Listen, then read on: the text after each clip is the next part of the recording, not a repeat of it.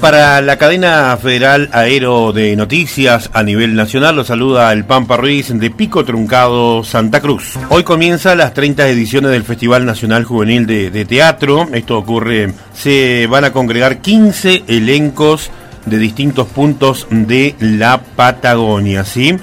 definitivamente eh, ya estamos en septiembre eh, nuevamente, desde el año pasado cuando ya culminó los 29 años del festival comenzamos este, con muchas ansias eh, este 30 aniversario, eh, muy emotivo, y al que le sumamos un día más, porque el año pasado habían sido cuatro días, este año vamos a hacer cinco.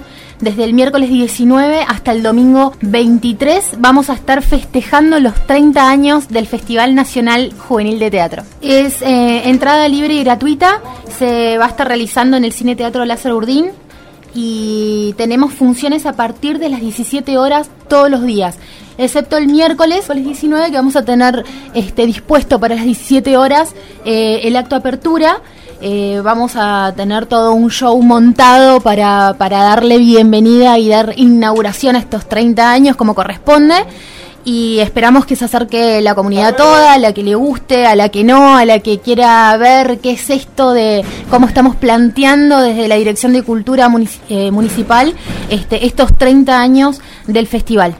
Tocó contra un poste y se le incendió el auto. Esto ocurrió ayer en Pico Truncado, en horas de la madrugada. Incrustó un, su vehículo contra un poste, que luego se prendió fuego. El accidente ocurrió en la madrugada del día martes, en la esquina de Rivadavia y Roca de la ciudad de Pico Truncado. Se registraron daños totales en el automóvil tras el incendio.